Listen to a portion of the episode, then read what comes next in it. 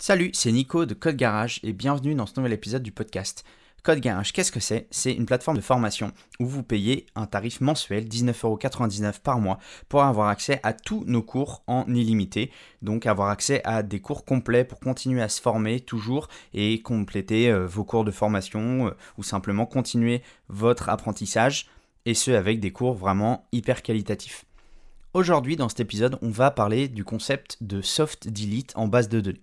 En base de données, que vous soyez en SQL ou en SQL, pour supprimer une donnée, vous allez simplement utiliser bah, la commande prévue pour ça. En SQL, par exemple, c'est delete from, et puis bah, en NoSQL, ça va dépendre de la base de données et du connecteur que vous allez utiliser. Qu'est-ce qui se passe quand vous supprimez une donnée? Alors, on va parler notamment dans les données relationnelles, même si le soft delete est valable dans les deux, mais en relationnel, quand vous avez une relation entre deux tables, quand vous allez supprimer la, donnée euh, qui est référencée par une autre table, eh bien vous avez deux choix. C'est vous qui allez choisir. Soit vous allez laisser euh, l'autre table, enfin l'autre donnée, et eh ben, vivre, elle va continuer d'exister, mais la relation ne va plus exister.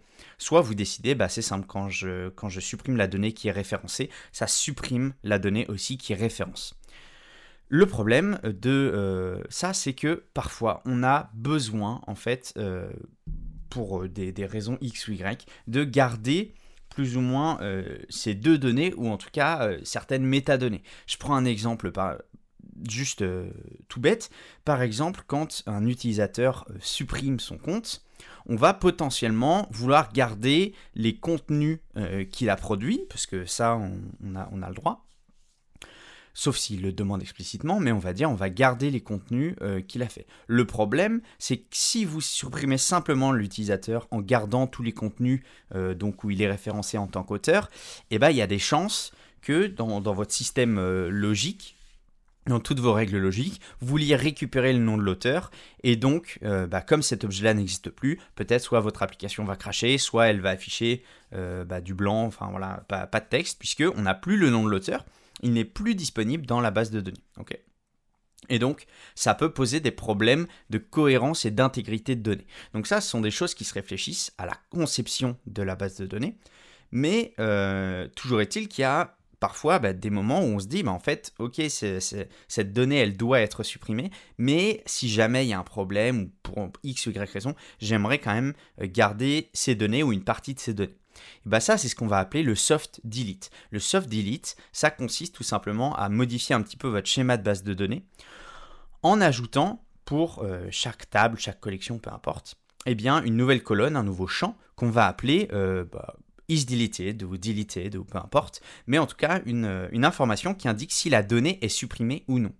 Donc en fait, ce qui va se passer, c'est qu'on ne va jamais réellement supprimer la donnée de notre base de données. On va simplement ajouter une information en disant oui, oui, cette, cette donnée-là, elle est bien supprimée.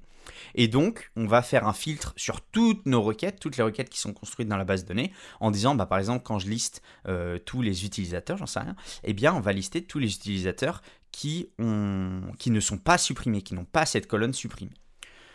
Ça, c'est ce qu'on appelle le soft delete, et donc ça nous permet de garder toutes les informations euh, comme on les avait avant. Donc c'est hyper euh, hyper pratique parce que que ce soit pour les statistiques, que ce soit euh, comme je le disais pour les anciennes relations, les choses comme ça, eh bien on peut conserver quasiment toute la logique de notre application telle qu'elle. Maintenant déjà, je sais que vous allez me dire oui mais on n'a pas le droit de faire ça, surtout sur un utilisateur, on n'a pas le droit de euh, ne pas supprimer son compte si jamais il demande. Alors ça, c'est évident, mais en fait, ce qui va se passer, c'est que d'une, euh, on va le faire uniquement sur les, sur les informations et les données où on peut se le permettre, premièrement. Et par exemple, pour les utilisateurs, on peut très bien imaginer euh, qu'en fait on garde l'entité, on va dire, du compte, mais on va le rendre anonyme, par exemple. Donc son prénom, ça va devenir anonyme, son nom, ça va devenir anonyme. On va supprimer son email, il pourra plus se reconnecter, etc. Et on va juste garder, on va dire, une espèce de mini coquille vide avec des données euh, de base pour euh, pour tout simplement bah, garder toute cette intégrité de données et bah, simplement si jamais, euh, si jamais on, se rend compte on se rend compte que euh, on a besoin du nom de l'utilisateur, eh bien ça va apparaître soit en anonyme, soit vous avez déjà vu ça sur des sites par exemple qui affichent en tant qu'utilisateur supprimé. Voilà, sur les messages d'un forum par exemple, on veut garder tous les messages des utilisateurs, mais s'ils suppriment leur compte, eh ben on indique que l'utilisateur est supprimé, mais nous on a encore la date à laquelle a été créé le compte, peut-être la date, la date à laquelle il a été supprimé, etc., etc. Ça nous permet de faire des statistiques, de savoir éventuellement à quelle période nos utilisateurs se suppriment le plus leur compte, etc. etc. Donc c'est sûr qu'en termes de RGPD, de toute façon, il faut supprimer toutes les données personnelles tout ce qui est demandé par l'utilisateur, mais il y a des données potentiellement que vous pouvez garder, euh, voilà, et notamment sur des trucs bah, pas du tout critiques. Pourquoi est-ce que c'est facile en plus de faire du soft delete? C'est que la majorité euh, des connecteurs euh, en base de données, que ce soit SQL ou NoSQL, il propose une option pour faire du soft delete. Donc dès que vous allez utiliser la commande ou la méthode pour supprimer une donnée, eh bien, il va euh, déjà avoir potentiellement prévu le champ pour supprimer, euh, pour faire du soft delete. Et en plus, bah, il va simplement passer ce champ-là à trou euh, quand vous allez utiliser la commande delete classique. Donc vous n'allez même pas forcément avoir besoin de logique euh, supplémentaire dans votre code. Évidemment, ça, ça dépend. Hein. ça va vraiment dépendre du connecteur. Des fois, ça va simplement être un plugin à rajouter, etc. etc. Mais en tout cas, c'est quelque chose, voilà. Il faut savoir que ça existe. Il faut savoir, là, je vous ai donné l'utilisateur en exemple. L'utilisateur, c'est vraiment pas forcément le meilleur, meilleur exemple mais euh, vous pouvez trouver plein plein de cas d'utilisation de ce soft delete et qui est vraiment utilisé parce que c'est vraiment très pratique. À savoir aussi hein, que souvent en base de données, bah, quand vous avez euh, des suppressions en chaîne euh, comme ça, des, grosses transactions pour de la suppression de données, et ben en fait c'est ce qui va coûter énormément, énormément, énormément de, comment dire, en puissance de calcul à la base de données. Donc si vous avez beaucoup de suppressions en même temps, ça peut potentiellement euh, surcharger votre, serveur. Le soft delete est moins gourmand parce qu'on va modifier qu'une seule donnée et non pas en modifier 15 euh, 000.